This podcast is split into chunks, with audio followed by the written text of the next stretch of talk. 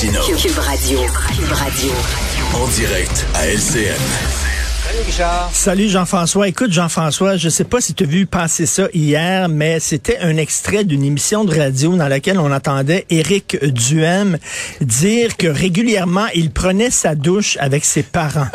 OK? Alors, euh, Oui, oui, lorsqu'- j'ai- j'ai lorsqu'il va, visiter son père et sa mère, et, et où sa- son père et sa mère vont chez lui, ils prennent leur douche ensemble. Alors, on va récapituler, OK? T'as le chef du Parti conservateur du Québec qui prend sa douche avec ses parents, et t'as le premier ministre qui embrasse sa sœur sur la bouche. Aucun commentaire. Tu sais- tu sais, Bruit de criquet ici. quand on dit qu'on est tricoté serré, là, c'est vrai. Je pense que l'instrument... Il y a juste des choses qu'on n'a pas besoin nécessairement de savoir. Non. OK, voilà. Donc, la famille, c'est important au Revenons aux Québec. choses sérieuses. OK. Ouais. Stephen Guilbeault, euh, ministre de l'Environnement, t'en penses quoi? Ben, tout le monde se demande comment ça se fait qu'il n'avait pas été originalement nommé ministre de l'Environnement. On l'avait catapulté au patrimoine et tout le monde le voyait ministre de l'Environnement. Et les gens disent parce qu'il était trop militant. Hein, c'est un activiste hein, qui a même été arrêté. C'était un activiste qu'on pourrait dire là, assez radical, euh, Monsieur Guilbeault. Donc, euh, on disait que peut-être qu'il se mettrait à dos euh, les gens de l'Ouest canadien. On le sait, le pétrole, c'est important pour eux. Donc, tout ça.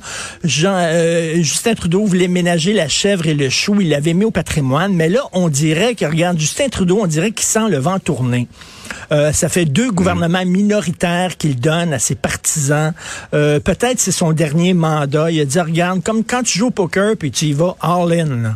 Tu mets tout, tout, tout Ouais. ton argent là, en disant, regarde, là, ça va chialer dans l'Ouest. Je m'en fous. Je mets Stephen Kilbeault. Et d'ailleurs, ça chiale. Je sais pas si tu as lu. Ben les oui, ça a journaux. déjà commencé. National Eh, Post ben, ce matin, Calgary oui. Herald. euh, Tout à fait. Les journaux canadiens anglais sont en furie, collent au plafond en disant ça n'a pas de bon sens. Et là, Stephen Guilbeault, je l'ai déjà interviewé à plusieurs reprises, euh, et il a changé un peu son discours. hein. Stephen Guilbeault, il dit on peut faire de la croissance économique tout en mettant de l'avant euh, des objectifs environnementaux. L'un ne va pas contre l'autre. C'est pas vrai que protéger l'environnement, c'est moins de job. Au contraire, on va créer de l'emploi dans d'autres secteurs beaucoup plus verts. Et c'est ça qu'il faut qu'ils vendent à l'Ouest canadien en disant, là, on est trop dépendant du pétrole. Je m'excuse les boys, là, mais euh, le temps de vie du pétrole, là, on en a besoin présentement, mais à un moment donné, on va s'en débarrasser. Il faut prendre le virage vert, mais ça veut pas dire que... Et le virage, Richard, va peut-être être un petit peu plus abrupt qu'on on l'aurait souhaité. un peu plus abrupt, mais écoute, là, tous les grands spécialistes du climat nous disent qu'il est minuit moins une. Il faut prendre le virage. Et au Ouais. point de vue du respect des objectifs des gaz à effet de serre, là, le Canada, c'est le cancre de la classe. hein. comme on dit, là,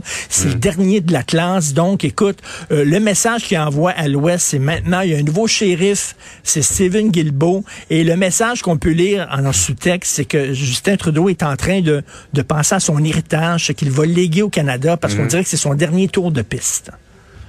C'est un peu ce Ouais, qui semble. avec M. Wilkinson, en plus, qui était ministre de l'Environnement, qui s'en va aux ressources naturelles. Les gens de Greenpeace me disaient euh, tout à l'heure, c'est presque la meilleure nouvelle que la nomination de Stephen Guilbeault, le fait que les deux vont travailler ensemble et, ont des convictions euh, vertes. Et la question qu'on se pose, Mélanie Joly aux affaires étrangères, qui est un champ de ruines, il Ouais. faut tout refaire, les relations avec la Chine, Ouais. les relations avec les États-Unis, tout ça. Mélanie Joly, je sais bien qu'elle s'est refaite une virginité politique là, avec ses dernières nominations, sauf que, écoute, peut-être que la marche est très haute, peut-être que la bouchée euh, à manger, elle est très grosse pour elle. On verra. On verra euh, comment elle va se débrouiller. Richard, on a beaucoup parlé de l'Afghanistan l'été dernier, évidemment, à la fin de l'été, quand, quand les talibans sont revenus au pouvoir, mais ce qui se passe depuis est absolument affligeant, situation humanitaire épouvantable. Écoute, c'est rare que- qu'on se parle, euh, toi et moi, de politique étrangère. C'est rare que j'aborde de ça, mais c'est un texte de la- l'agence France-Presse hier qui a été publié et qui m'a bouleversé. Littéralement, écoute, ils sont sur le bord d'une catastrophe humanitaire majeure. L'Afghanistan, c'est un pays extrêmement pauvre qui sont en faillite technique, là. Et là, on parle de gens qui ont de la difficulté à se nourrir et il y a des familles qui vendent leurs enfants. Écoute, il y a une famille, on raconte entre autres l'histoire, mais là, ça c'est un cas, mais il y en a plusieurs comme ça. Un cas d'une famille qui voulait faire son épicerie, qui avait pas d'argent pour payer son épicerie. Alors, ils ont donné leur fille de trois ans. Littéralement, pour Ah. manger. Ils ont donné leur fille de 3 ans et là, l'épicier va la marier de force à son fils de 4 ans. Quand ils vont être un peu plus vieux, je sais pas, ça se marie à 11 ans, 12 ans. Dans ces... Donc, donc, écoute, mais ils sont rendus là et ça a l'air que ça arrive beaucoup dans le pays où euh, des familles vendent littéralement leurs fillettes de 3, 4 et 5 ans pour pouvoir subsister. Et là, ils ont besoin d'argent. Mais là, écoute, on va envoyer de l'aide humanitaire à qui? Qui dirige l'Afghanistan? Les talibans? Penses-tu que les talibans Ben ouais. vont utiliser l'argent qu'on leur envoie pour aider les femmes et les jeunes filles du pays?